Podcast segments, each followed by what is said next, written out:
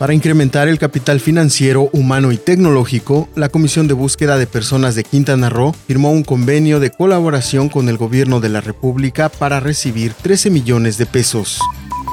para generar conciencia entre los estudiantes en temas que les permitan reflexionar, analizar e investigar, principalmente sobre los alimentos que consumen, el Consejo Estatal de Ciencia y Tecnología realiza la Jornada Estatal de Ciencia, Tecnología y Humanidades 2020, denominada La Salud en el Ecosistema. Los hoteles El Dorado Seaside Suites, El Dorado Maroma, Palafitos y Generations Riviera Maya, pertenecientes al grupo Lomas, fueron colocados por la calidad de sus confortables instalaciones, amenidades y excelente servicio entre los 20 mejores resorts del este de México por la calificadora Condé Nast Traveler.